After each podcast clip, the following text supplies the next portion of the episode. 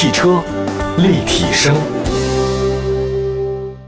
各位好，您现在收听到的是汽车立体声啊！大家好，我是董斌，问候全国两百多个城市落地播出的我们的好朋友们，祝福大家吧，这个一天工作生活都能顺顺利利的啊，一切都平安，健康才最重要。因为这两天我听到一些消息啊，全国各地呢都有零零星星的一些这个疫情的一个出现。还是大家觉得不能放松啊，因为马上快过十一这个黄金周了。今天十一黄金周很长啊，中秋加国庆有八天。但是不管去哪儿啊，希望大家还是要注意好这个身体健康。比如说该戴口罩的地方还是要戴，不能聚集的地方能不聚集咱就别聚集啊，把自己这个健康放在第一位总是最重要的。好，我们来看一下今天的话题啊，跟大家讲的其实是八月份的轿车的销量的这个排行，就是每个月我们基本都会公布一下相应的这个乘用车的数据啊。根据这个九月九号乘联会的数据显示，八月份国内狭义乘用车市场的销量呢是一百七十点三万辆，同比和环比都增长，那实现了二零一八年五月份以来的最强正增长。其中的轿车呢涨幅还挺多的，八月份的轿车呢销量达到八十多万辆啊，这个同比增长百分之八点三。尽管一到八月份呢销量是下跌的啊，但其实能迎来八月份的这个复苏就很不容易了啊，因为今年我发现了，大家呢这个手头好像都有点紧。因为面对很多不确定性啊，这个手里有粮啊，心中不慌，这个话是老理儿，所以我们会审视一下自己以后的这个消费习惯啊，有些东西能买能不买的，我觉得大家可以考虑一下啊，不一定非要买。我们来看一下这个轿车销量排行吧，前十五位到底都有哪些啊？从第十五位开始说，迈腾这二零一九年八月份的卖一万四千辆，现在是一万六千辆啊，上涨。第十四位是奥迪 A 六，这个让我非常惊讶。我真没想到，朋友们，就是一辆带着那种气质的车，行政车型。去年八月份卖一万一千辆，今年的话呢，八月份卖了一万六千多辆。到底谁在买 A 六啊？我搞不懂啊，不知道别的地方怎么样啊。但是在我的认知当中，我周围朋友里面没有开这车的。可能大家都觉得这个车有一定标签属性啊，开着它好像是什么样的一个状态。但大家现在特别努力的去摒弃这个状态啊，就不太愿意有这个标签。所以到底谁在买奥迪 A 六啊？我问一下，谁能告诉我吗？或者您现在开奥迪 A 六的话，跟我说一声。家用你根本不需要 A 六啊，你 A 四就足够大了。因为现在 A 四跟以前 A 六一样大，对吧？你买 A 八那证明你很有钱。你买 A 四的话呢，确实够用。跟你买 A 六，我不知道这是什么区间啊，但是居然还涨了。这个市场有很多我不明白的地方。第十三位呢是宝马五系啊，这个一九年八月份的卖一万五千辆，现在是八月份的卖了一万七千辆。第十二位呢是凯美瑞啊，这个差不多跟去年同月都是一万八、一万七。第十一位是逸动。哎，这个还可以涨得很多哎！长安逸动去年八月份卖的话呢，是一万辆，现在是一万七千辆啊，涨得很高啊。第十位呢是本田雅阁，一八年和一九年的销量呢都是一万八和一万九千辆啊，差别不是很大。第九位是帝豪，去年八月份的卖了一万八千辆，现在是八月份卖了一万九千辆，这个也区别不是很大啊。第九位是帝豪，哇，帝豪好厉害，去年八月份一万五千辆，现在是两万辆。哦，吉利这两年这个势头非常的猛啊！我觉得这个名字有点霸气，帝豪。第八位呢是雷凌，去年八月份卖了一万八，现在卖两万一。还有第七位是思域啊，这个都卖两万一千辆，没有区别。第六位是全新英朗，现在两万六啊，同月份。第五位是速腾，去年八月份的卖了两万四，现在两万八。第四位是新宝来，我的天哪，新宝来居然卖那么多！一九年的话呢，那个八月份卖了两万七，现在是两万九千辆啊。第三位，大家猜一下是哪？果不其然，是卡罗拉。对，你不觉得卡罗拉如果没有上榜是很不正常的吗？那肯定嘛。去年八月份卖了一万六千辆，现在是三万三千辆，哇，涨了百分之九十八。我觉得佛系了，就是大家为什么选择卡罗拉呢？去年其实卖的没有那么多啊，但这个卡罗拉为什么卖这么多？我自己啊有一个个人的想法，就跟大家想想，就是前两天我去那个商场买东西啊，啊，地库出来的时候呢，前面有辆车，可能不知道什么原因啊，在那收费口那地方堵住了。他停了很久，上也上不去，下也下不来啊！这很多车堵在这个地库里面，它那个坡起很费事儿的啊。大概有那么四五辆车，这要是搁着以前哈，就是这暴脾气啊，基本上后面的车哒哒哒或摁喇叭或者闪灯什么的，那你很吵死了，或者说他不耐烦啊。但是呢，大家我发现都没打喇叭，也没什么打那个远光灯，就下车往外看，问哎前面怎么了？言语中嘛是有点急切，但是还都很客气。就那第一辆车呢，为什么堵在收费口？后来搞明白了，是他那个交钱以后啊，他那个系统出问题卡住了，他出不去。但实际上交钱了，那最后呢，把它放行，哎，就出去了，非常简单。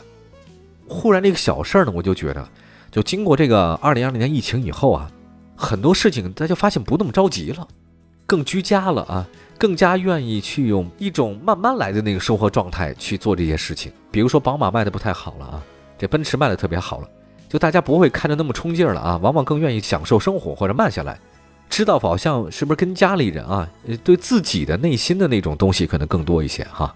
好，喝大酒的现在也少了呀，对吧？大家不要老那么聚嘛，吃饭也可以聚啊，但是另外一回事了。所以我觉得卡罗拉一下卖这么多，我觉得非常好，说明大家的那个心态都比较平和啊。第二位呢，猜一下什么车呢？是新朗逸啊，去年卖了三万七，今年卖了四万二，还是很好的这种居家过日子的车。第一位当之无愧啊，这个销冠依然是轩逸，蝉联销量冠军啊。去年八月份卖了三万两千辆，今年八月份卖了四万六千九百多辆。同比上升了百分之四十三。那从销量数据来看呢，八月份的轿车市场销量几乎全部都是上涨的，而且排名前十五位的车型当中，有十四种车型都是正增长。尤其是东风日产轩逸啊，月销四万六千多辆，这个确实太亮眼了。另外，卡罗拉、帝豪啊，A 六车型的增幅也是非常明显。但是你看没有，宝马不行了。七月份刚刚挤入这个榜单第十五位的宝马三系，这次居然没有列入到轿车榜的前十五位的行列。就大家对这个宝马好像不是那么感冒了，至少这几个月以来是如此的情况啊。好嘞，我们这样吧，稍微的休息一下，一会儿呢再跟大家说说分车型说吧，具体的分析啊有哪些特点，一会儿回来。汽车立体声，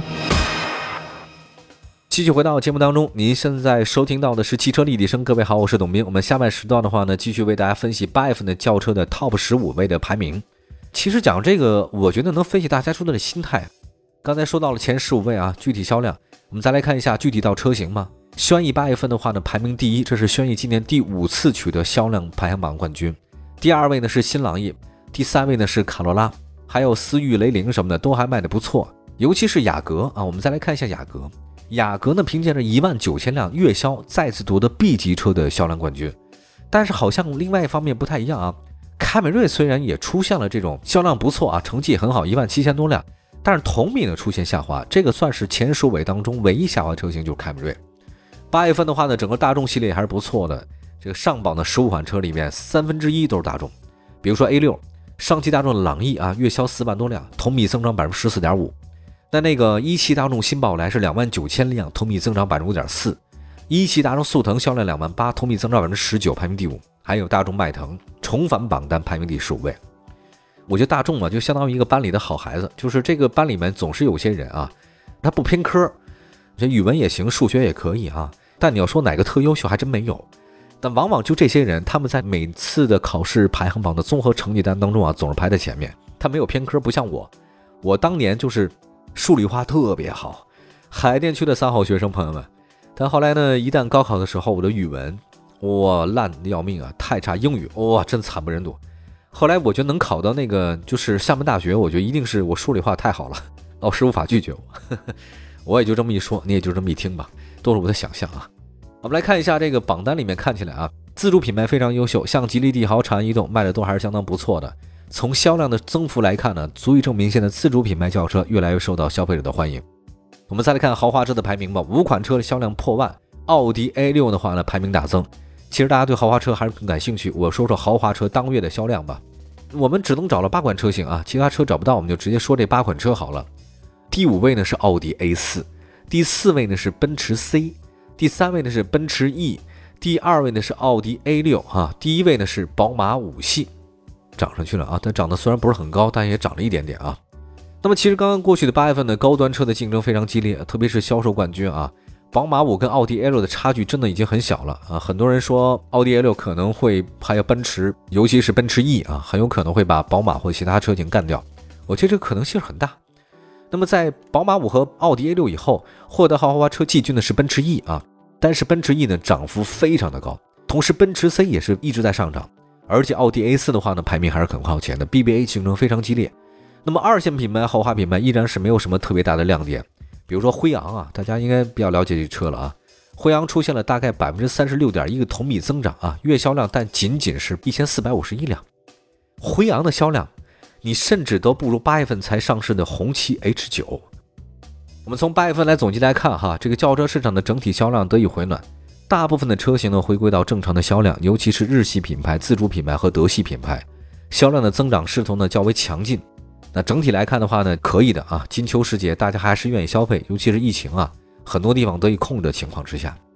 但是我很想说的是什么呢？就是大家可以看出来，日本车啊，确实一直卖的都还是很好，无论是它的这种中型车，还是它的家用，像卡罗拉、轩逸这款车，各位可以想想，他们为什么会这么受欢迎。我举一个简单的例子来讲好了，就是从影视剧来看，日本的这种产品为什么受欢迎。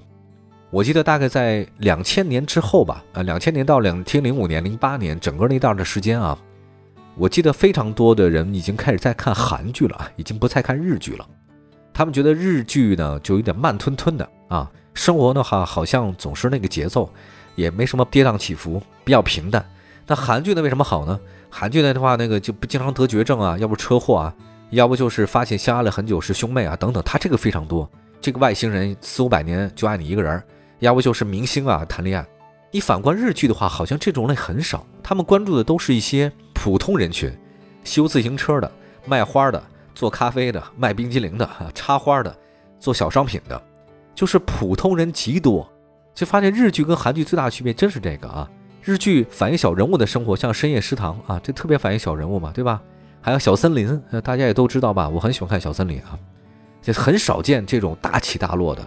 啊，即便是有些那个大的一个宏大叙事啊，但往往一些小人物来建场，啊，所以这个事儿就很有意思。韩剧完全不一样。可是我发现最近这两年又有变化了。最近这一两年，很多人又开始重新关注日剧来了。就大家忽然发现，生活中你像韩剧那种大起大落啊，这个戏剧性情况很少，往往也都是平凡的生活，那些温情的家庭，像小偷家族啊，还有类似这样的这种情况还比较多一点。所以我想说的是什么呢？